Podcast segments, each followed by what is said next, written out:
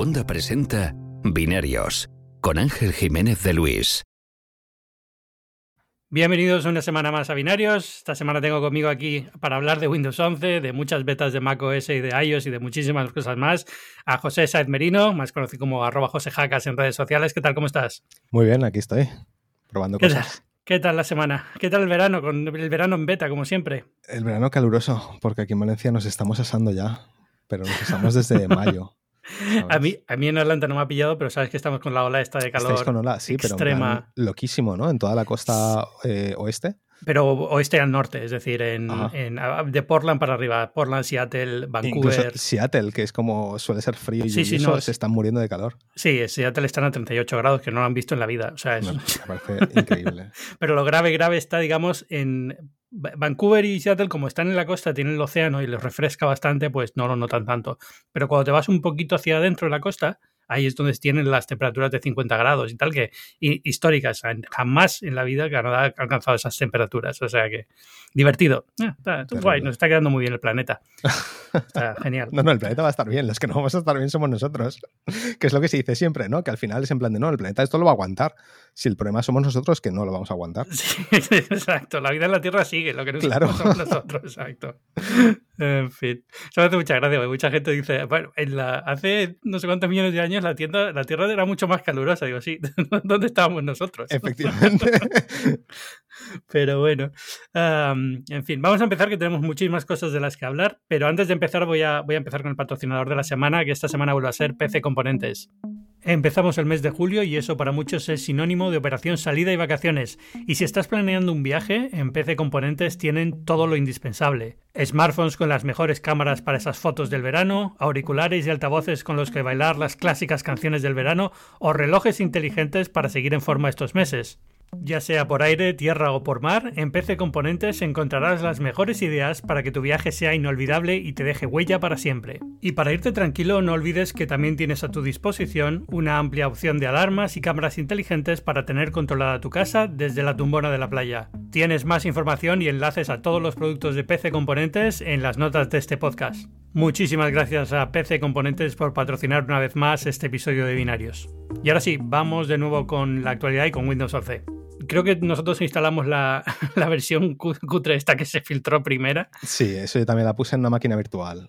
Eh, no yo, yo, hice la tontería y la puse en, eh, pero como digamos mi máquina principal no es, eh, no, es la, no es el ordenador el que tengo, no es el laptop en el que tengo Windows, pues tampoco pasa nada, ¿no? Yo uso, uso Mac por lo general. Pero lo puse en mi Surface Laptop, que es la, el ordenador que tengo para cosas de Windows.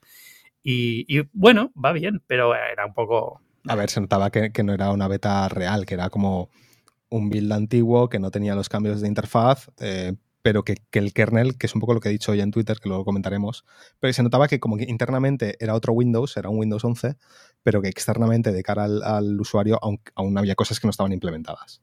Sí, esto, digamos, eh, Windows 11 se anunció la semana pasada, ahora vamos a comentar las nuevas que tiene. Desde esta semana ya se puede instalar la versión beta si estás en el track de desarrollador de Windows Insider. Eh, pero esto es una build que salió un poquito una semana antes o así, se había filtrado y eso era un poquito, un poquito chusca. Pero bueno, ya ha dado por lo menos una idea, ponía el dock centrado, tenía las ventanas con, con los bordes redondeados, que es un poco, yo creo que la, la, característica principal del nuevo Windows, ¿no? Que el, diseño es completamente nuevo. Sí, han, rehecho, bueno, rehecho no, pero han retocado muchísimo todo el, aspecto de interfaz y las interacciones y un montón de, de, cosas, pero sobre todo es como toda la UI, la, la UI es, es nueva. ¿Qué te parece? A mí me gusta mucho, ¿eh? Yo, esto es lo que llevaba mucho tiempo esperando. Creo que le, tocaba un refresco a, la interfaz de Windows, algo fresco, moderno, eh, que, rompiese un poco los paradigmas clásicos que tenemos de Windows, ¿sabes? Que llevamos arrastrando 25 años. Eh, y, y, creo que todavía no están ahí. O sea, todavía hay muchas cosas de Windows que se mantienen, pero yo estoy muy contento con muchos de los cambios. Y aún así, creo que deberían ir más profundas. O sea, deberían, hay cosas que deberían mejorar. Yo voy a cometer una herejía y voy a decir que es Windows Vista bien hecho. Es decir, yo, yo sé sí. que todo el mundo tiene este traumático con Windows Vista, no quieren oír hablar de esto. Eh, yo no era un súper contrario a Windows Vista. A mí cuando salió Windows Vista lo instalé y lo usé y más o menos bien. Pero, pero es verdad que evidentemente tenía fallos y no estaba del todo bien pensado. Digamos que después de muchos, muchos, muchos años, algunas de esas ideas que tuvo Windows Vista en su momento han permeado y, están en este Windows 11 y se ve bien, es decir, las transparencias, los, los bordes más redondeados, incluso los colores y tal del sistema operativo, está muy bien, a mí me encanta, me parece que ha quedado precioso. también es verdad que se parece mucho a macOS y yo vengo de macOS y mucho, mucha de la gente que está, digamos, aplaudiendo el diseño de Windows vive mucho tiempo en Mac, ¿no? Es como, se, se, nota, de, se nota por dónde vienen. Vengo también de macOS de, de iOS y demás, y, pero por eso me gusta, ¿no? Porque un poco trae eh, ese rollo de la interfaz más refinada, más moderna, bordes redondeados, transparencias y demás, que hay que decir una cosa, Windows Vista ya tenía transparencias y bordes redondeados antes de que macOS lo tuviese. Quiero decir que aquí al final van un poco todos jugando con, las cosas que han hecho otros anteriormente. Pero me gusta lo que has dicho, ¿no? De que esto es Windows Vista bien. Es decir, los, muchos de los elementos de interfaz, esto ya lo habían probado con Windows Vista. El problema es que estaban un poco adelantados a su tiempo eh, por aquel entonces y los ordenadores de entonces, todo el tema de desenfoques en tiempo real, de las ventanas que tienes detrás y tal, como que era muy pesado para, para la mayoría de equipos entonces. Y hoy en día hacer eso se hace con, ¿sabes? Con cualquier eh, cacharro. Eh, pero me, gusta mucho que, estén experimentando. Me gusta mucho que estén probando cosas nuevas y que no simplemente le hayan puesto un skin a Windows 10, ¿sabes? Sí, y de hecho incluso me, gusta que hayan cancelado la versión que iban a sacar de Windows, esta de 10X, mm, eh, tal, y se hayan metido ya con esto a tope. Digan, mira, este es el futuro, vamos por aquí, tiramos con cierta con cierta solidez y, se acabó, ¿no? Está muy bien. Una cosa que me encanta del nuevo sistema es que Cortana también está como depreciada. Eh, eh, no lo digo con ningún ánimo de, crear polémica. Eh, yo utilizo cero Siri en el Mac, como creo que casi todo el mundo, pero es verdad que Windows intentó meterla muy con calzador en, hablo en femenino porque Cortana creo que siempre le han dado el, toque femenino, a pesar de que como cualquier asistente no debería tener género, ¿no? Pero, pero siempre la intentaron meter como con calzador, ¿no? Y por fin, digamos que ya no está tan presente y la puedes directamente quitar si no te interesa. Se han dado cuenta de que los asistentes de voz en escritorio la gente no los usa en general. Es que no los usa nadie. es que le, ha pasado a Apple, le ha pasado a Apple, le ha pasado a Microsoft y, Google porque no tiene un, ¿sabes? Tiene el Chrome OS que no sé siquiera si tiene asistente de voz. Sí, está integrado, pero es que al final son cosas que no... Mm, eh, quiero decir, eh, Apple digamos que lo tiene como muy desarrollado en Mac, que tú puedes pedirle cosas realmente interesantes en, a Siri en, en Mac, en plan, ábreme la carpeta de últimos eh, documentos en los que he trabajado, cosas así pero que al final no lo usa nadie porque no es, no es natural. No sé si es una cuestión generacional y la generación Z llegará diciendo yo quiero hablar con el ordenador. Eh, es verdad que ahora con, todos los avances que se han hecho en, síntesis y en tal, eh, ya puedes, digamos, hablar en tono natural y el ordenador va haciendo cosas. Cuando hacen las demos estas de iOS con el sistema de guiado por voz, no sé si lo has visto. Sí que dice, abre esta aplicación, esta no, la otra, eh, pone esta foto y lo va haciendo todo, queda genial, parece Star Trek, pero es como... Eh. Eh, yo el problema que tengo es que la mayoría de esas cosas las hago más rápidas, las hago más rápido yo. Sí, es, y a lo mejor no más rápido, pero tienes el control y sabes cómo hacerlas. Tienes ya el. no, no dudo de que, no dudo de que yo, lo voy a hacer bien, mientras que cuando uso un asistente de voz, dudo de si me va a hacer caso o se va a liar o lo que sea. Y me pasa lo mismo con el móvil. ¿eh? Yo Siri en el móvil lo uso solo para las tres cosas que sé que funcionan bien, que son recordatorios, calendario de vez en cuando y cuentas atrás. Eh, lo demás no lo uso porque o lo hago yo más rápido o no me puedo fiar de que me va a hacer caso. Y es que las veces que he intentado hacer algo un poco más complejo, tengo que repetir los comandos tres veces porque no me he entendido. Entonces, al final, paso. A mí yo siempre tengo miedo cuando voy por la noche a la cama. Yo tengo dos eh, automatizaciones de Siri que suelo, que suelo utilizar, ¿vale? Una es encender el purificador de aire y otra es encender las luces de la, de la habitación. Y, y tengo miedo de hacer las dos cosas a la vez. Es decir, yo creo que ya puedo encadenar los comandos, pero nunca me atrevo porque sé que va a fallar. sí, sí, sí. Y, al, final la culpa de eso es de, es de Apple y demás compañías por, por, haber, por haberlo tenido roto tanto tiempo que ahora ya te da miedo eh, usarlo de primeras, porque no sabes si va, si va a funcionar bien. Y yo creo que luego hay otro nivel que es más cognitivo, que a lo mejor para mí ir a una carpeta de documentos hace que mi cerebro empiece a pensar en estoy en este sitio, me voy a este sitio, abro este documento, como que está compartimentalizado en mi cabeza también. Y si hablo no es lo mismo, me siento como que no sé dónde estoy, digamos, conceptualmente dentro del sistema. Sí, el, paradigma de carpeta, archivo, demás, lo tenemos tan interiorizado a nivel de interfaz que la idea de hacerlo con voces es raro. Es muy, muy extraño. Pero bueno, ya digamos que ya queda esto eh, en un segundo plano, mira mejor y, se acabó. Cosas importantes de Windows 11, más allá de la interfaz gráfica y esto de, cortar. Pues mira, soporte, No, dime tú, venga, sí. Te, iba a decir una cosa. Estoy probando ahora mismo. Hoy me ha llegado un Surface Pro X, el ARM. Y, y lo he, sí, sí, lo he pillado para probar. Estoy probando, ¿vale? Estoy simplemente probando. No, no sé si me lo voy a quedar o no. Pero, pero lo, lo, he probado porque justamente quería probar Windows 11 en un tablet. ¿Vale? Y quería probar un tablet que no sea un Surface Pro con Intel porque, primero, no me gusta, o sea, creo que los veo muy anticuados a nivel de tamaño de pantalla y demás. Y, y luego, además, la gracia de, usarlo en, un tablet ARM, ¿no? Y ver cómo, cómo funciona Windows ahora en, un tablet ARM. Porque te recuerdo que yo fui early adopter del Surface, el, el original, este que era. ¿El que tenía RM? El que tenía RM, yo me compré. El de Windows 8, Windows 8. El de Windows 8. Ese lo tuve y lo tuve unos meses y creo que lo usé dos semanas porque era terrible. ¿Te ha llamado Valmer para pedirte perdón ya o no? Ojalá. Lo vendí en un sex. Em, terrible aquel. Y, estoy literalmente usándolo ahora mismo porque cuando he llegado a casa se había terminado de actualizar a Windows 11 y he de decir que me gusta. Em, creo que los cambios, pero creo que viene, o sea, creo que este cacharro y, tanto este cacharro como el Surface Pro normal valen la pena con Windows 11 porque ahora el usarlo como tablet empieza a tener sentido. Eso es lo que te iba a decir. Yo creo que aquí lo que han cambiado, que puede estar bien para este producto, que a mí no me convenció cuando lo probé, es, eh, es que el modo tableta de Windows 11 parece mejor que el modo tableta de Windows 10, que siempre era un poco raro porque te cambiaba todo el sistema, es que te cambiaba los tamaños. Es que no, hay, no hay modo tableta, que es lo, es lo bueno, es, a eso me refiero, es la parte buena, porque eh, lo que han hecho es, han hecho mejoras en la interfaz y en, los, en, los, en los, touch targets, ¿no? Las, eh, digamos, los puntos donde tocas, el tamaño de, las, de los elementos invisibles donde tú tocas para interactuar, los han hecho más grandes, han hecho pequeños cambios en la interfaz para que usar el sistema como, como un tablet no requiera un modo activado a propósito, sino que en el modo normal ya funciona bastante bien. Y ya te digo que estoy ahora mismo moviendo ventanas, poniéndolo una en el lado, otra encima, tal, no sé qué.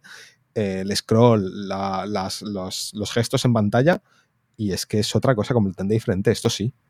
Esto, esto, ya, esto ya me veo yo usándolo. Es que además ha mejorado bastante todo el tema este de gestión de ventanas, ¿no? Con esto, los paneles que ahora puedes poner en distintos mosaicos, los recuerda, está muy bien. Eso mm. es. Eh, que ya de por sí era. Windows en ese sentido siempre estado bastante bien. ¿eh? Lo que pasa es que mucha gente lo desconoce. Pero Windows siempre ha tenido accesos de teclado para mover una ventana, maximizarla, ponerla a un lado, ponerla a otro. Em, eh, Windows en ese sentido siempre estaba bastante bien. Pero más para escritorio que para tablet. Y ahora con, los cambios que han hecho y tal, se, bueno, desde luego me parece mejor multitasking que el, de, que el del iPad. Hay una cosa que me encanta, bueno, es que está más, digamos, el sistema operativo, digamos, mm, normal, no es como el del iPad que es un poco raro, ¿no? Está creciendo, pero todavía estoy, digamos, en una infancia comparado con el, con el Mac OS, por ejemplo.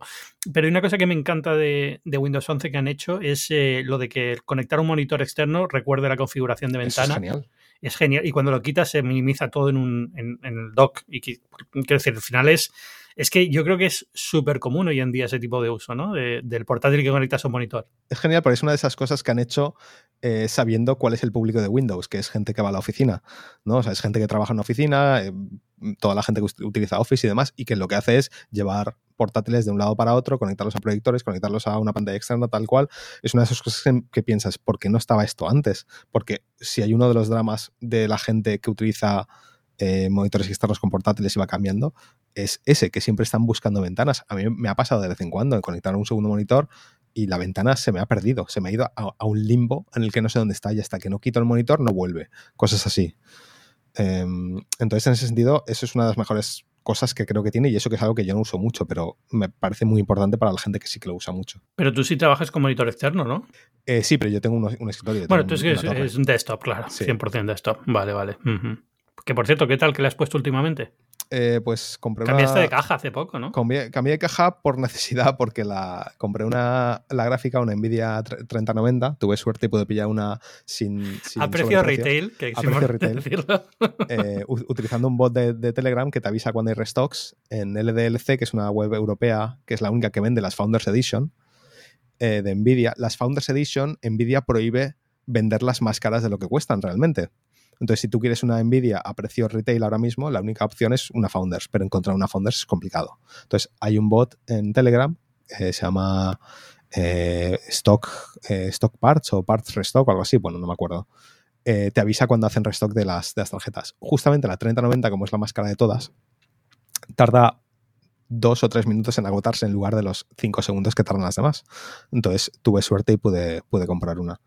Y nada, la metí en el ordenador y, y, se calentaba demasiado eh, porque la torre que tenía antes no era especialmente buenísima en temas de refrigeración. Entonces, pues cambié de torre, compré una Alien Lee, le puse seis ventiladores y la tarjeta y tal. A, la tarjeta además le cambié los, eh, los pads de térmicos que usa en la parte trasera, que, que Nvidia ha hecho un desastre y los pone fatal. Y nada, ya la tengo ahí metida y súper bien. Me sorprende porque yo pensaba que la, que tenías antes, la caja, que es la NXZ. NZXT eh, La que tiene todo Dios, está genial, es preciosa. Es muy bonita. Pero pensaba que era muy buena también. A ver, es muy bonita y es decente.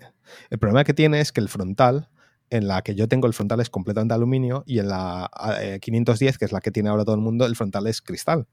Y la ventilación por ahí entra por los dos laterales de ese cristal, tienen como agujeros recorriendo todo el vertical de la caja por donde absorbe el aire. Pero eh, digamos que, hay muchísima mm, restricción ahí de, flow de aire, entonces no refleja especialmente bien. Además, eh, solo tiene una salida de aire superior, o sea, solo tiene un hueco para un ventilador arriba y ya está. O sea, tiene. Caben tres ventiladores. Dos frontales, uno, uno en la parte de arriba y uno en la parte trasera, que tampoco hace muchísimo. Entonces, si tienes una máquina que genera mucho calor, es una caja que empieza a ser un poco restrictiva. Estos son problemas que de verdad yo nunca voy a tener. O sea, sinceramente. Y he tirado la toalla con esto de construirme un desktop para Honestamente, jugar. yo ojalá, yo lo digo siempre, yo ojalá pudiese vivir con un portátil para hacer todo. A mí me encanta la idea de trabajar desde un MacBook 16 pulgadas. Es como mi máquina perfecta. A ver, yo te digo, yo ojalá pudiera construirme un desktop para jugar y tal, pero luego lo pienso es que no tiene sentido gastarme la cantidad de dinero que supone gastarme para lo que realmente juego, teniendo, me he comprado la, la serie S de Xbox y juego mucho en la nube y se acabó. O sea, sí, al final y teniendo eso, estás cubierto. De hecho, yo, ya sabes que yo soy súper fan del streaming de juegos. Entonces, una cosa que estoy planteando ahora o que, o que muchas pruebas de ello es tener la torre eh, muerta. Muerta en el sentido de que está metido en, bajo la mesa y todo va conectado a otra máquina. O sea, todo no, perdona. El monitor va conectado a otra máquina, a un portátil, a un tablet.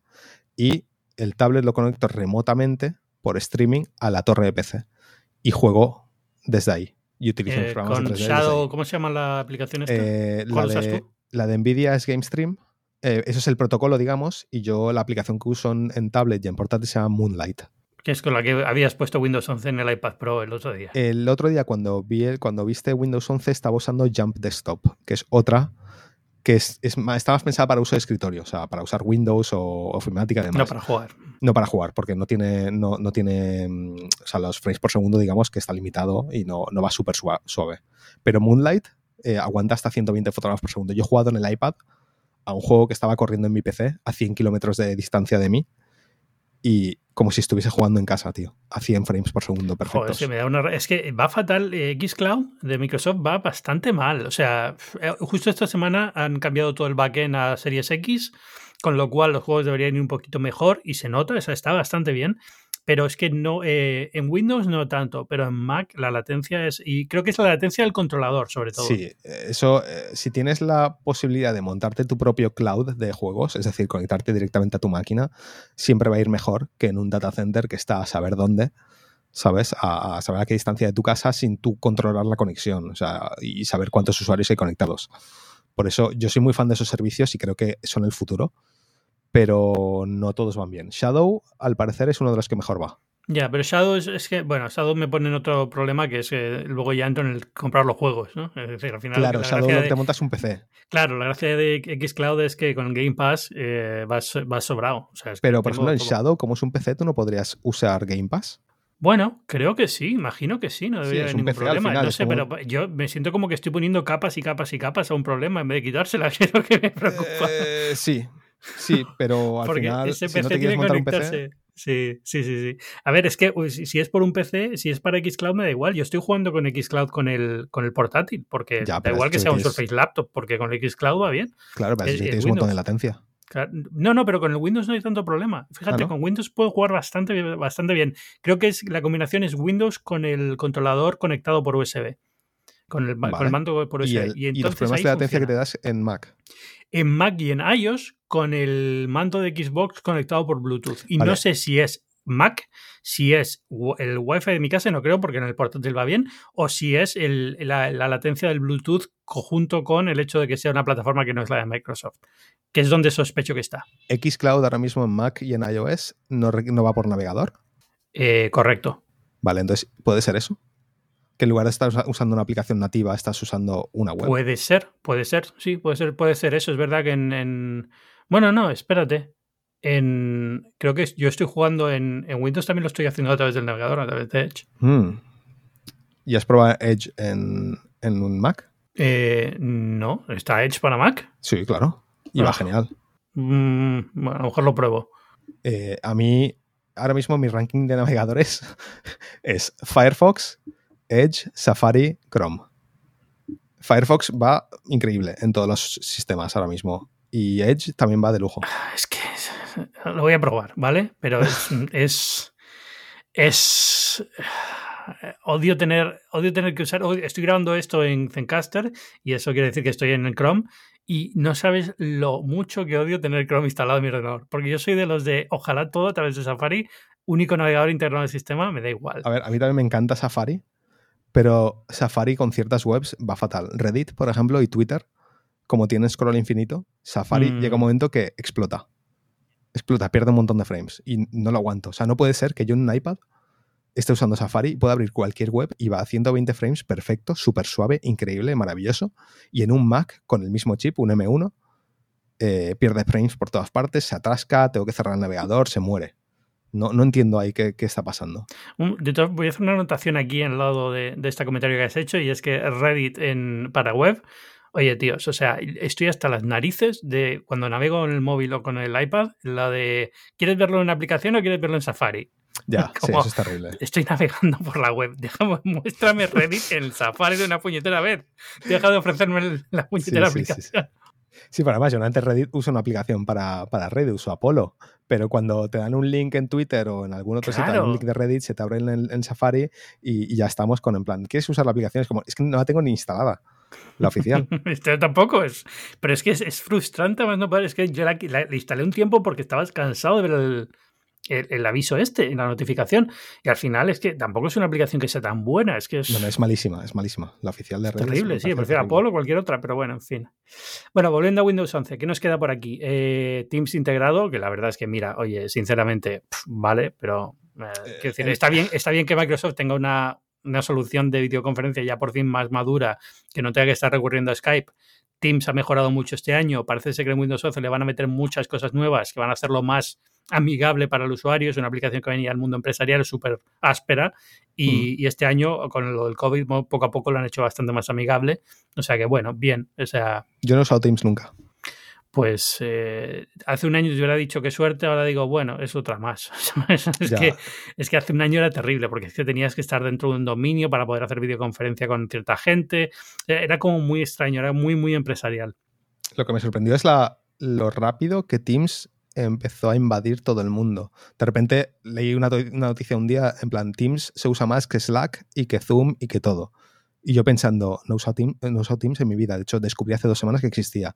Como que se han comido el mundo muy rápido. Claro, pero es que esa es la ventaja que tenemos tú y yo de no trabajar en una, corporación. Claro, claro, entiendo que es, que es, eso principalmente. Es eso, es eso. Es que al final es, es, que te lo meten con calzador. Es que Slack tiene el problema ese. Es que en, en una, cuando tienes un, un negocio que ya tiene contratado Office 365, meterle Teams con calzador es súper fácil. Es como, a partir de mañana tiene la misma funcionalidad que Slack, no pagas nada y ya está integrado y con la seguridad de Microsoft y no sé quién, no sé cuántos. Entonces, para, para el CEO de turno, para el equipo técnico de turno de la oficina, es, es mucho más fácil que tener que estar explicando a la gente cómo instalar Slack, cómo funciona.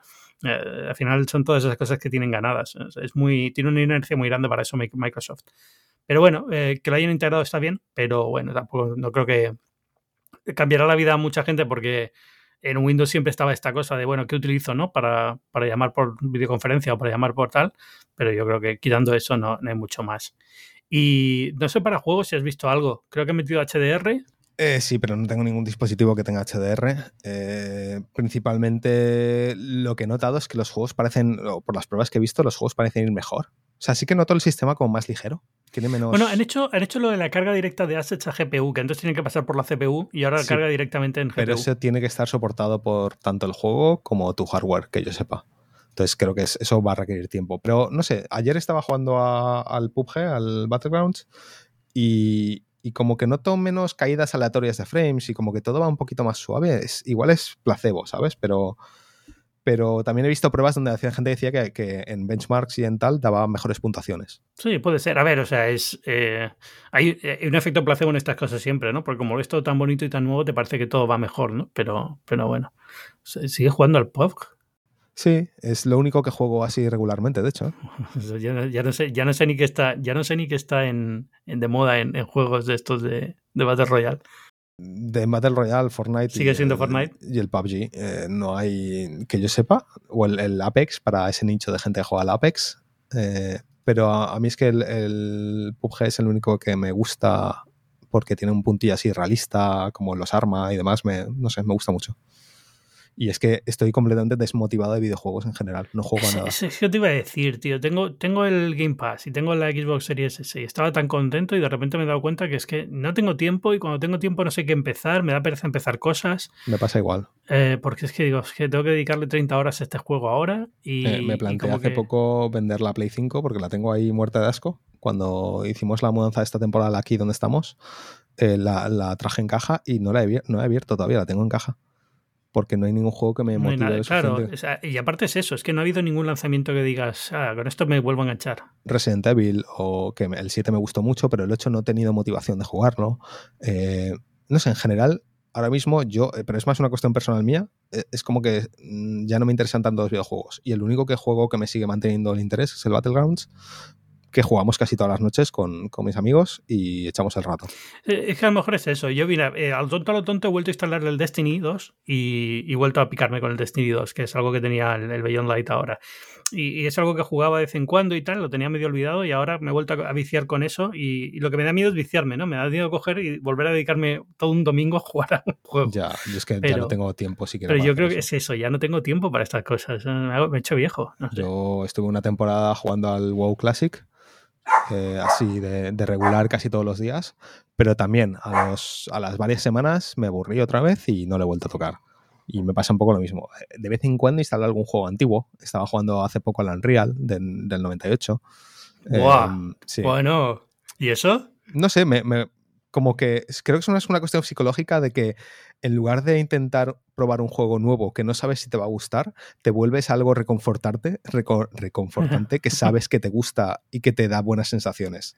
Ahora sigo un montón de cuentas de retro en, Twitter y la verdad es que me alegran el día. Cuando ponen un juego esto súper oscuro de dos que jugué en su momento, de Amiga que jugué en su momento, y es como, ¡guau, tío, qué fuerte, qué Eso también creo que es un, es un factor importante y es que yo también sigo muchas cuentas retro Em, y, el verlo, ver a otra gente jugar esos juegos que tú recuerdas de tu infancia y que te hacen, sabes que te hacen sentir bien, eh, pues dices, bueno, pues lo instalo, que lo tengo en Steam desde hace 15 años, que no lo he vuelto a tocar, y, como sabes que te va a gustar, sabes que te gusta, que además no inviertes mucho tiempo, porque esos juegos a veces no, no hace falta que inviertas muchísimo tiempo en ellos, pues le, das, te lo instalas y juegas. Y estoy, estoy a un pasito de, instalarme un emulador de Amiga y empezar a jugar un par de cosas, porque he visto tres o cuatro que he decidido como, ¡buah!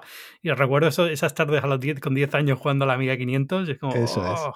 A mí con los emuladores me pasa una cosa y es que me agobio me agobio porque eh, encuentro más divertido el proceso de instalar el emulador, descargar las ROMs, dejarlo todo bien, hacerme mi lista de juegos que quiero jugar, que luego ponerte a jugar.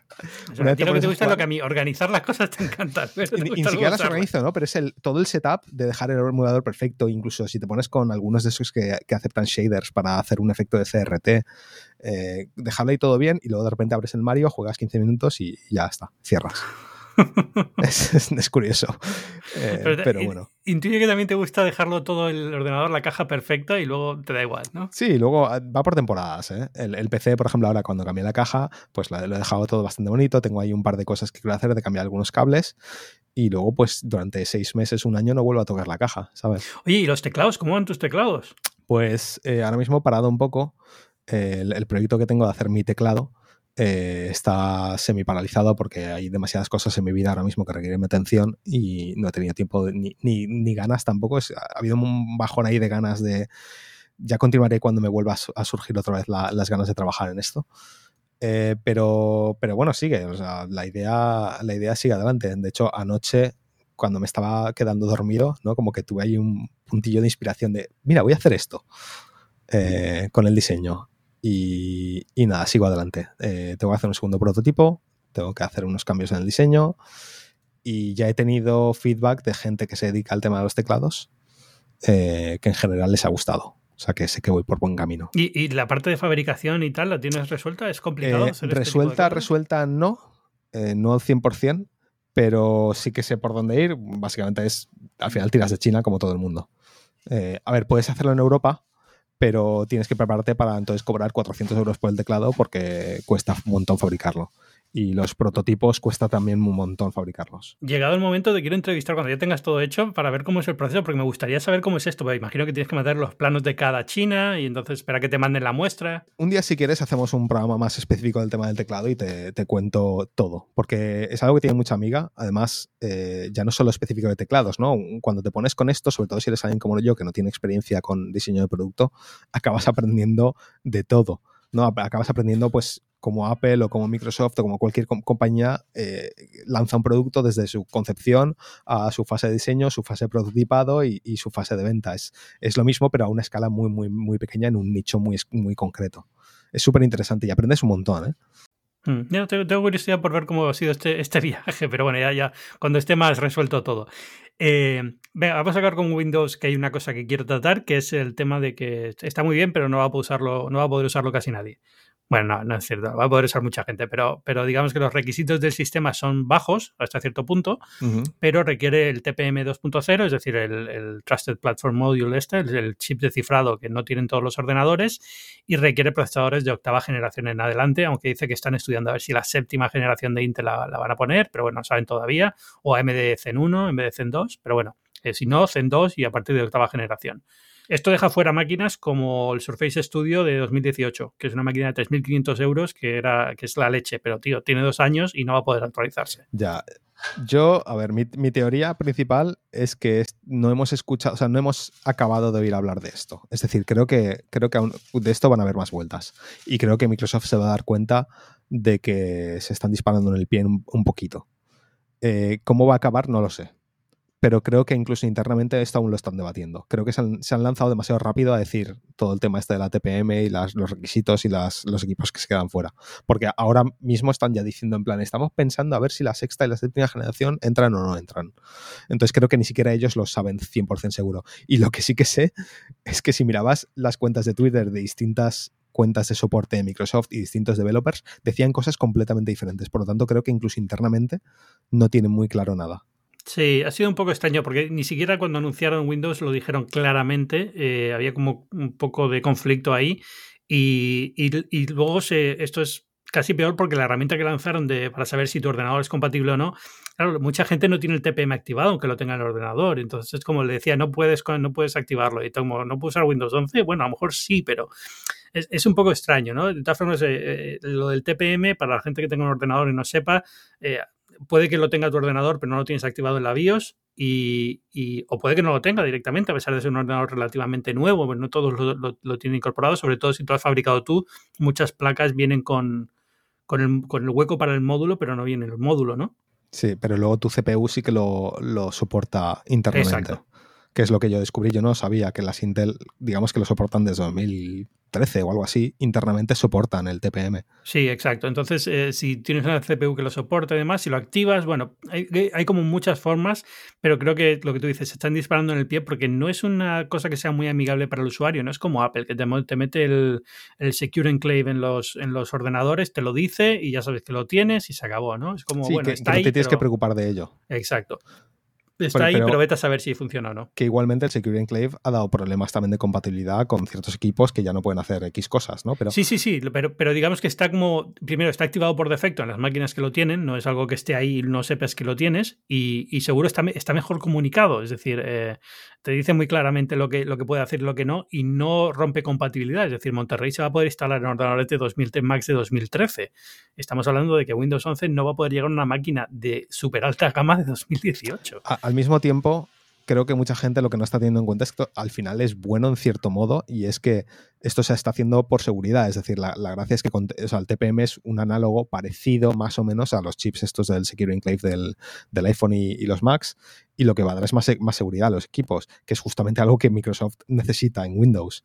Eh, y, Windows, que es el, target de toda la vida de, de malware y los virus y demás, esto es una de esas cosas que va a ayudar a que eso deje de ser un problema tan gordo. Entonces, en cierto modo, yo creo que es bueno que se empiece a utilizar eh, estos chips de seguridad que llevan implementados tiempo.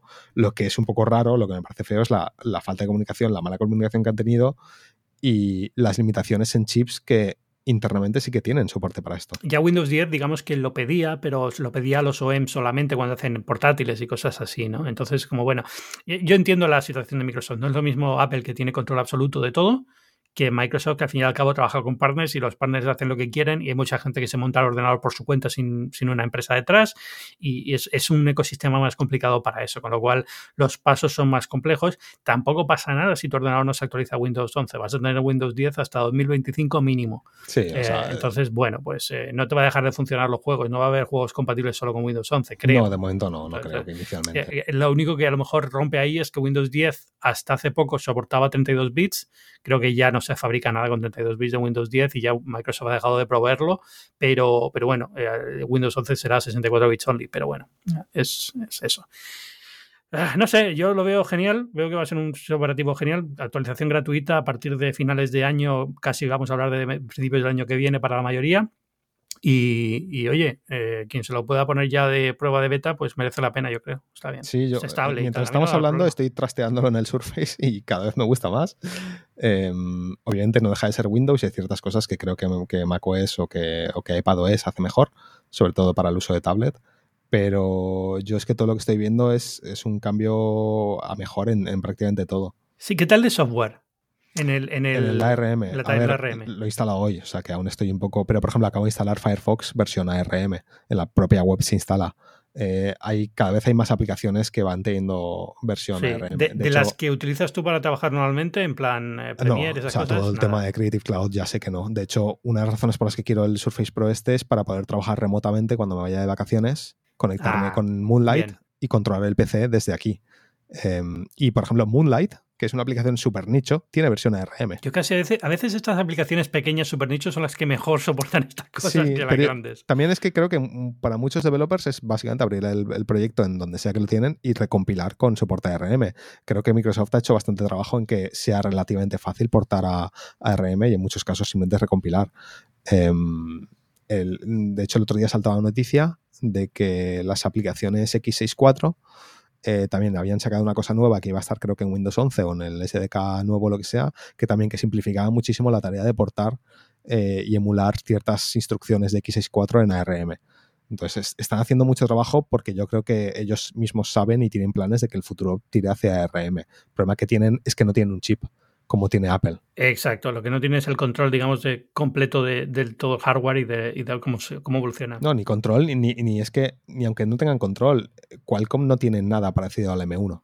Nada. No, eh, nadie tiene nada parecido al M1, ni lo va a tener en años, eso lo puedo Entonces, al final el problema es que te compras el Surface Pro X de Microsoft, que es lo más parecido a un iPad Pro con M1, eh, y el M1 tiene literalmente el doble de rendimiento. O sea, las, el Geekbench es del doble de puntuación. Ya, ¿Y, esta aplicación no está para Mac? ¿No podéis usarlo para controlar remotamente tu PC? Bueno, sí, lo has eh, hecho, ¿no? Sí, sí, sí, con el Mac lo he usado. Eh, el problema es que yo ahora mismo no hay ningún Mac que, quiera. No, no, digo con el iPad. Ah, con el iPad, el iPad, entonces ahora, ahora viene la gracia. iPad me encanta y tengo un iPad Pro y, me, flipa, pero para este tipo de cosas me, he golpeado contra varias limitaciones. Una de ellas siendo que eh, cuando conectas un monitor externo al iPad, estás limitado a la resolución del iPad, ¿no? Al 4 tercios o el 3.2 en caso del 12 Plus. Jump Desktop, por ejemplo, que es una de las aplicaciones que uso, sí que permite, sí que detecta que has conectado una pantalla, entonces como que saca la señal por vídeo a una resolución normal, a la resolución del monitor. Pero no sé si es un, si es un bug o un problema de algún tipo, solo me está dejando un máximo de 1080p. Entonces en una pantalla de 1440p tienes un 1080 estirado. Eh, luego hay ciertos problemas con el ratón. Si usas un ratón con un escritorio remoto, a veces se te activa el, centro de notificaciones o se te abre el dock o cosas así. Eh, hay, como ciertas cositas que hacen que la experiencia de escritorio remoto en iPad sea buena en el 90% de las situaciones, pero de vez en cuando te golpeas contra alguna restricción de Apple o alguna limitación del iPad que, no puedes. Por ejemplo, si quiero jugar al Battlegrounds, ¿vale? Desde el, iPad. El juego en sí funciona fantástico. El PC lo abro y juego. Vale, digamos que a la vez quiero estar hablando por Discord con mis amigos. No puedo. ¿Por qué? Porque el iPad solo permite una salida de audio de una aplicación a la vez. Ya. ¿Sabes? Es como que hay ciertas cosas ahí que dices, uff. Hay ciertas limitaciones. La del audio, por ejemplo, es muy rara. ¿eh? Lleva muchísimos años y todo el mundo se ha quejado. Es tontísima, es tontísima esa limitación. Si yo quiero escuchar dos fuentes de audio a la vez, ¿por qué no puedo? Yo sé que son dos fuentes de audio a vez. Ponme un icono en el, en el taskbar, ponme algún aviso de algún tipo para. Si no, no lo pone en el Mac cuando tienes dos fuentes al mismo tiempo. en Safari te avisa con el con Safari sí, pero, pero quiero decir que no es. Es algo muy normal en los ordenadores, tener dos fuentes de audio al mismo tiempo. Tienes música y aviso. Eso. Mi sospecha es que es un tema de, de, de que tú en un Mac estás acostumbrado a tener varias ventanas visibles a la vez mientras que en un iPad estás en pantalla completa. Entonces, encontrar rápidamente la fuente de sonido que está haciendo el, ruido es más complicado en un iPad, pero creo que hay soluciones ahí de software que pueden implementar, ¿sabes? Y, quitarse un poco estas limitaciones. Bueno, volvemos a lo de siempre. El iPad Pro es Pro eh, a medias. ¿no? Es Pro para lo que Apple considera Pro y el, caso de uso muy nicho que han creado para el imaginario y ya está, ¿no? Y, si quieres, con esto hacemos la entrada a las betas de iOS 12 y de iPadOS que sí, un poco lo siguiente. ¿cómo, ¿cómo, va tu verano de beta como el mío? Bien, eh, estoy muy contento con, con iOS 15. Eh, he dicho, he, dicho 12 y, estaba pensando en macOS 12. es que llevo un lío de números, 12, 11, 15. a ver, en el iPhone, perfecta. Cero problemas, todo bien, suave desde la primera beta, muy bien. Eh, ya te digo, no he tenido, solo he tenido un, problema. Tengo un bug ahí persistente y es que cada dos días me, está pidiendo reintroducir la contraseña de iCloud. Uf, me ha pasado en alguna en un cambio de estos de beta y es que no, la solución es salirte de todo y Es salir de la cuenta y volver a entrar, ¿verdad? Lo voy a tener que hacer, pero es que lo tengo que hacer en todos los dispositivos, en el Mac, en el iPad y en el iPhone. Eh, entonces, ese es el único problema que me he encontrado. Por lo demás, todo está funcionando perfectamente, como si no hubiese instalado ninguna beta y al mismo tiempo no estoy viendo ningún cambio radical que me haga decir, bueno, estoy en la beta de iOS 15. No, es que esto es muy parecido. O sea, a mí me gustan algunas cosas. Los mapas, por ejemplo, nuevos son muy bonitos, pero solamente en la zona en la que están. Pero eh, yo no uso los mapas de Apple. Claro, o sea, pero, pero son cosas muy puntuales. Eh, la, la, voz de Siri nueva, cosas así. Es donde no uso Siri tampoco. Eh, hay algo que me enfurece mucho y es el nuevo Safari. Es decir, no, no, me, no he podido acostumbrarme a la barra abajo. No he podido, o sea, no, es, eh, pero no pueden, a esto no le pueden dar marcha atrás. Es decir, es, digamos, es una de las features que han aprobado, entonces esto va a ser así, seguro. O sea, no, por mucho que se quede la gente, no van a cambiar. Me gusta mucho tener la barra de direcciones abajo. Eh, es algo que en Windows Phone ya estaba y a mí me encantaba porque para, para, acceder con el pulgar es mucho más rápido. Pero es verdad que esa barra flotante en Safari eh, rompe, rompe muchas webs porque hay veces que se te quedan los controles detrás de la barra y no puedes acceder a ellos. Exacto, exacto. Eh, la puedes quitar, pero ya son dos pasos que tienes que dar para quitarla para que desaparezca la pantalla y poder tocar el control, luego te vuelva a salir sin querer. Eh, está como mal, estamos todavía a principios de las betas, pueden afinarlo mucho y demás, pero como que le falla. En iOS, dentro de lo que cabe, pues mira, no está del todo mal. En, en iPadOS eh, no utiliza la barra abajo, pero. No, en el iPadOS no hay barra abajo. En, la, en el iPadOS sale como el Mac. como en el Mac, pero no me gusta la interfaz nueva. No me acaba de convencer tampoco. A mí en, el Mac y en el iPad me gustan. Entiendo la queja principal de que cada, cada vez que cambias de tab cambian todos los colores de la interfaz y es un poco raro. es Esa queja la, entiendo y la, comparto en cierto modo, que es verdad que con ciertas webs eh, acaba siendo un, un, lío de que no sabes qué estás, qué estás viendo. Pero así en general, a mí la interfaz me gusta. No sé, a mí se me está haciendo muy cuesta arriba, ¿eh? Me acostumbraré, no pasa nada, no es el fin del mundo, pero me, se me está haciendo muy cuesta arriba.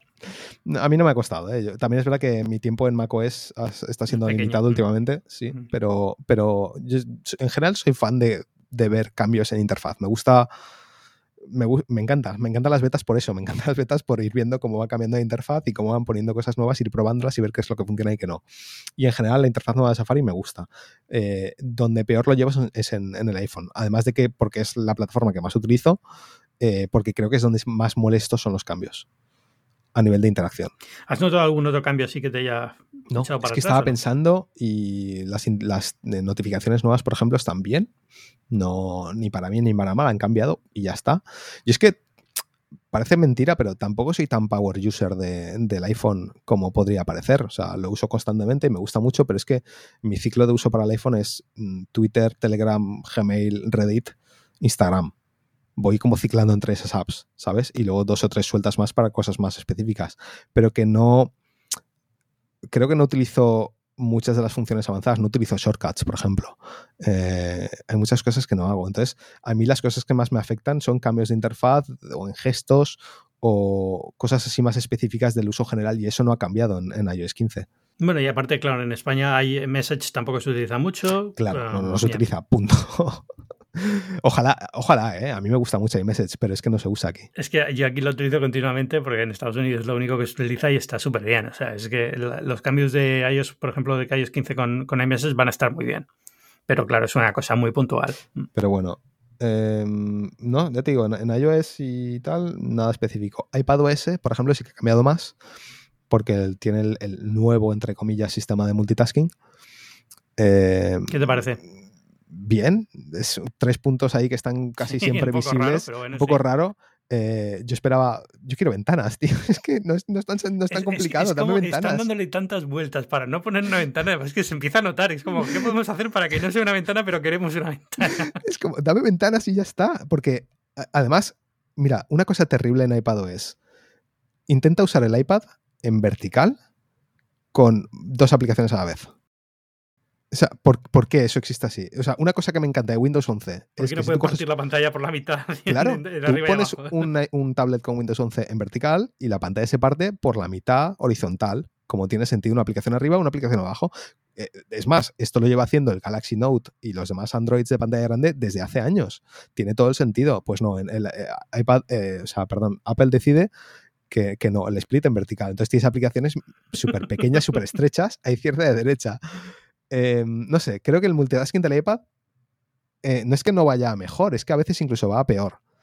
Eh, sobre todo porque los demás van avanzando y, ves cosas en otros sistemas que están muy bien y en el iPad es como siguen ahí negándose a, a poner ventanas flotantes o a hacer cambios que realmente valgan la pena.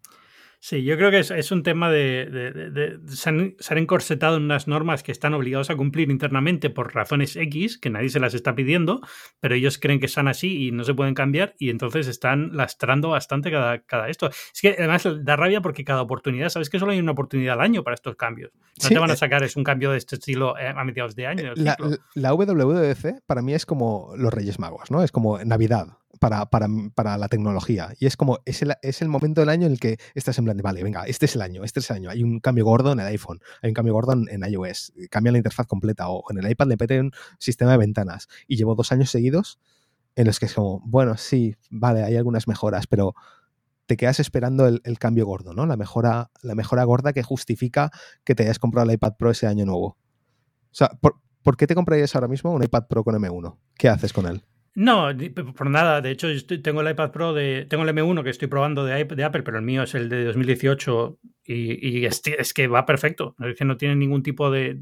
va exactamente igual. No, no, noto diferencia. En cosas muy puntuales tiene que ser para que note una diferencia. No, nada, es que no hay ninguna diferencia eh, palpable porque no hay ninguna aplicación realmente que lo explote. Eh, más allá de cosas como LumaFusion y demás, y aún así, yo no he visto a nadie quejarse. Si te, vas, eh, si te vas a workflows muy específicos y a lo mejor lo que estás ganando, o sea, lo puedo notar a lo mejor en, en Ferrite, que se lo utilizo para, editar el audio, pues lo, noto a lo mejor en lo que tarda en hacerse el MP3 final o cosas así, pero estamos hablando de, tiempo, no de, no de experiencia. Sí, sí, las cosas que realmente... Eh, porque, por ejemplo, ellos saben un año antes que va a salir un iPad con M1. ¿Sabes? Y es como deberían entender que, bueno, pues hay que aprovechar esta potencia.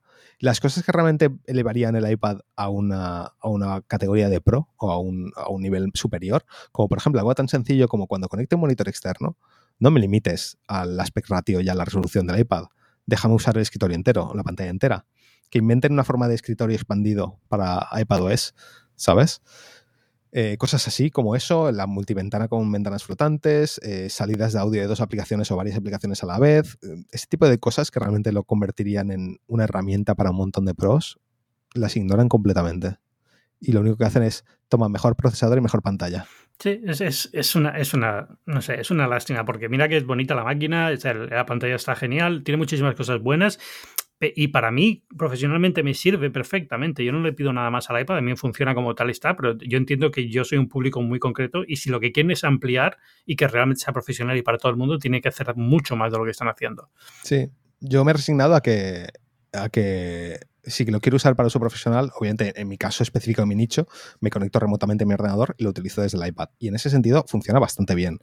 Em, pero, pero obviamente mi trabajo no lo puedo hacer en el iPad directamente ya, pero, pero, bueno, hay trabajos que sí se pueden hacer. ¿Entiendes? Al final es eso. O sea, ellos ya tienen un tipo de, persona que tienen en mente que utiliza esto de forma profesional y existe y es un público relativamente grande o por lo menos beneficioso para Apple y estará contento con estas cosas. A lo mejor si eres ilustrador y te dedicas solamente a dibujar en Procreate, va genial o si trabajas en Mac y ahora quieres usar esto del escritorio compartido y tal, está genial, pero, pero son casos muy concretos que tienen pensados y sí, son profesionales y pueden poner a esto el apellido de profesional, pero se quedan muy reducidos comparados con el gran número de profesionales que podrían estar utilizándolo con pequeños cambios que hicieran. Sí, es, un poco, esa es un poco mi impresión. Que el iPad Pro es, y ojo, yo me parece, ojalá, pudiese, es lo que he dicho antes, ¿no? Yo sería muy feliz si mi trabajo lo pudiese hacer solo con un portátil. Y lo mismo con un iPad. A mí el iPad Pro me encanta.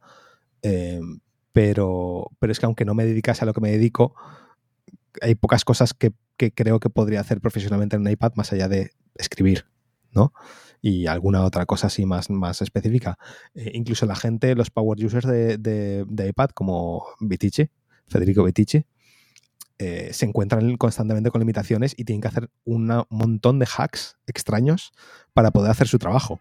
Ya, pero yo creo que en esa, a ellos lo que, digamos, eso les gusta, ¿no? Es parte de la gracia de trabajar con el iPad, ¿no?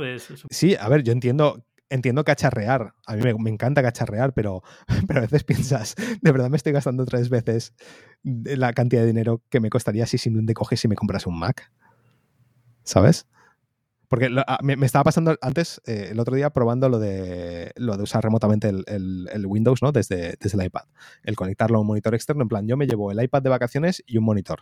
Ya está, no me llevo otra cosa, a mi, al apartamento a la playa, digamos. Y conecto el iPad a un monitor y un teclado y ratón externos, ¿vale? Y puedo usar desde ahí remotamente mi PC de casa. Vale, fantástico, pero me golpeo con la limitación de resolución de pantalla para la, salida externa. Por lo tanto, es como simplemente estoy viendo la pantalla del iPad más grande, pero no más nítida. Eh, me golpeo con el tema de este de la doble salida de audio. O sea, te golpeas contra ciertos límites que al final pienso, es que si lo hago con un PC, con un portátil Windows o con un portátil Mac, ya está. O sea, lo tengo con el MacBook y solucionado y funciona perfecto. Hago exactamente lo que quiero. Pero no, yo me emperro en que quiero usar el iPad. bueno, sí, es eso. Entonces empiezas a pensar. Es verdad que este año, este año ha quedado muy poco raro porque el iPad, eh, si le pones el teclado del Magic Keyboard y tal, ya estás metiéndote en un precio que es superior al del MacBook Air. El procesador es el mismo. El MacBook Air funciona de maravilla este año. Con el, con el M1 ha quedado fantástico de ordenador.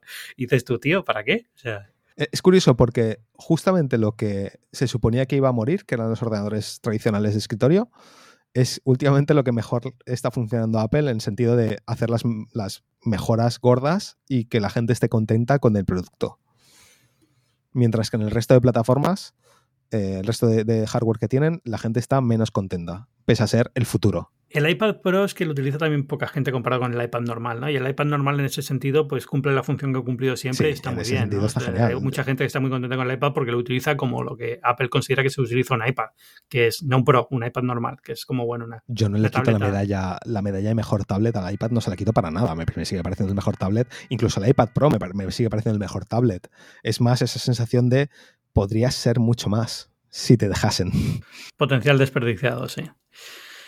Ah, en fin, bueno, en fin, quedan unos meses hasta que salgamos de la, de la fase beta de todo esto, pero, pero bueno, no, no, está tan mal como otros años. Yo estoy sobreviviendo bastante cómodo y... Sí, eh, iPad va bien, eh, iPhone va bien, macOS, no hemos hablado de él, pero funciona bien. Sí, tampoco es que, que, hay en macOS de nuevo que sea así interesante. No También Algunos cambios visuales y poco más. No, no, hay mucho, no hay mucho. Hay una cosa que me está molestando y es que han puesto esto de las notas en, la, en el margen, en la esquina de abajo, Mm, en el iPad. Cuando mueves el ratón en el, en el Mac, cuando Ah, mueves el Mac ratón también. a la esquina, sí, está, en el iPad Pro está para, para tirar una nota con el lápiz y empezar a anotar, Sí. digamos, pero también está en el Mac con el ratón. Mueves el ratón abajo a la derecha y te sale, la- Ah, no te lo sale había un no cuadrado negro, pero es literalmente un cuadrado negro y estoy en modo, eh, en modo en modo oscuro digamos, en el escritorio, con lo cual es un cuadrado negro en la esquina de la pantalla sin ningún tipo de identificación y tienes que suponer que si aprietas ahí se abre una nota en medio de la, de la página. Es como, esto es muy extraño. Pero bueno, todavía están ajustando, son cosas de las betas, ¿no? Y, y Hmm. eso lo puedes quitar, o sea, no es, no es que sea grave, pero, pero es un poco extraño como está ahora. Pero en general estoy contento con las betas. Lo que me preocupa a mí de las betas en verano es que lo- siempre las instalo en el iPhone y luego me llevo el iPhone para viajar en el coche o lo que sea y no... Y justamente mapas te toca fallas y tal. programa, sí, sí. Exacto, pero justo este año está todo bastante bien, o sea que muy, muy contento. La cámara funciona, que es la otra cosa que me preocupa. Mm. ah, y, Y funciona igual, no, no ha cambiado nada. No, nada. o sea, bueno, tienen todo esto de la, la foto semántica, sí reconoce lo que hay en la foto. y Ah, eso, que está súper chulo. no hemos hablado de eso, pero funciona de lujo. Es que va de maravilla, estoy alucinado con Me eso. pasó ¿Ves una alguna cosa- foto, un texto? Me pasó una cosa curiosa el otro día y es que hice una. Abrí una web, no me acuerdo qué era. eh, había un texto, ¿no? Hice una screenshot por alguna razón.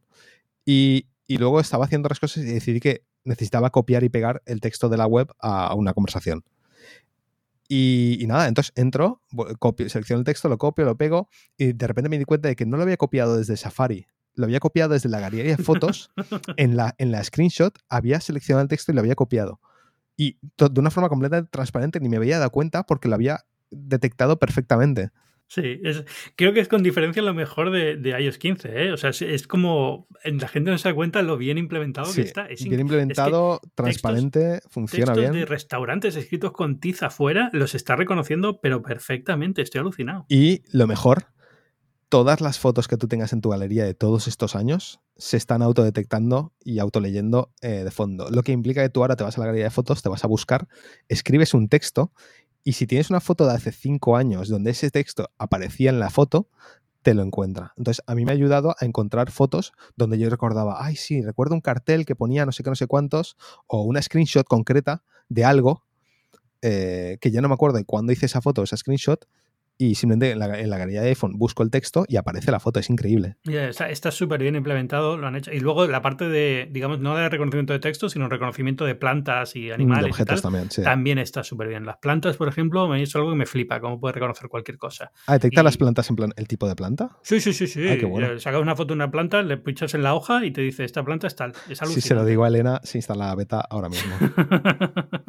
Funciona bien. Y los perretes también lo reconocen. Sí, los perretes, la- las razas un poco raras, ¿eh? La mía Bueno, la detecta así rara. Sí, porque las razas son raras de por sí, ¿no? Es decir, por ejemplo, el mío, que es un Golden Doodle, pues no tiene raza Golden Doodle, lo detecta como si fuera un caniche. Pero, sí, la mía, la mía es un chucho grande, también pero- y, y a veces dice una raza, a veces dice otra. Sí, pero bueno, pero funcionar, funciona todo bastante bien. Así que en ese punto, contento. Pues eh, nada, no te quito, estamos ya al borde de la hora, no te quiero quitar más tiempo. José Saez Merino, José Jacas para los eh, tuiteros, eh, muchas gracias por venir a Binarios. La gente donde te quiera encontrar, aparte de ahí, ¿tienes algún otro sitio donde quieras mandarlos? ¿A tu Twitch? a tu- No, por favor, solo Twitter, no más. Suficiente. No, eh, Twitch, eh, Twitch sí que streameo de vez en cuando el tema de teclados, pero hace ya mucho y no, y no soy consistente. Entonces, honestamente, la única plataforma donde estoy consistentemente es en Twitter, porque aún no he conseguido salir de ese infierno. Pero Está mejorando bastante. ¿eh? No, bueno, no, es- no, está estoy- empeorando el resto del mundo y todo esto está como estoy en desacuerdo. pero Twitter sigue siendo un infierno. Es, No, pero fíjate cómo está Instagram y cómo están estas cosas, tío. a mí me O sea, gusta más Instagram porque lo tengo bastante más curado. Sí, eso sí puede ser. ¿eh? Si, si curas bien Instagram, en general te sale contenido, el contenido que buscas. Yo no sé, la gente que se queja de que le sale mucha publicidad o muchas cosas de. El otro día vi un tweet de alguien diciendo: Es que solo me salen cosas para comprar en, en Instagram. Es como yo no sé a quién sigues, pero en mi Bueno, feed si es normal. Estados Unidos también es diferente que en España, o sea, hay muchas cosas, pero sí, hay mucha publicidad en Instagram. Pero... Publicidad sí, pero bueno, la publicidad es como que mentalmente la, la- la ignoro y como enseguida hago scroll y no la veo casi. Mm. Eh, sin embargo, en Twitter cada vez se me cuelan más tweets de gente a la que no sigo. Eh, porque alguien le hace fab, o a veces ni eso, o a veces las temáticas. Dice temática eh, teclados y aparece un tweet de una cosa que no es de teclados. Em, entonces, eh, Twitter me sigue pareciendo más infernal que, que Instagram en ese sentido. Admiro mucho la gente que, que tiene el timeline super curado de Twitter, porque tiene bloqueadas a como 10.000 personas y además utilizan otras aplicaciones que no tienen ni publicidad ni los tweets relacionados, nada de eso. Básicamente es eso. De todas formas hay que bloquear más, ¿eh? fundamentalmente. Sí, hay que bloquear más. Yo, yo tengo un problema psicológico con eso, me cuesta bloquear gente, pero, pero bueno, poco a poco voy, voy trabajándolo. De vez en cuando sí que me da por bloquear. Ese es, el único secreto que tengo yo para, para, Twitter, que es la única red también casi que utilizo. Ya sabéis que yo soy Ángel Jiménez de Luis. A mí me podéis encontrar en El Mundo, en muy interesante, muchísimas publicaciones, pero sobre todo en Twitter, en arroba Ángel Jiménez. Y, nada más, esto es Binarios, un podcast de tecnología semanal. Eh, nos escuchamos la semana que viene. Muchas gracias.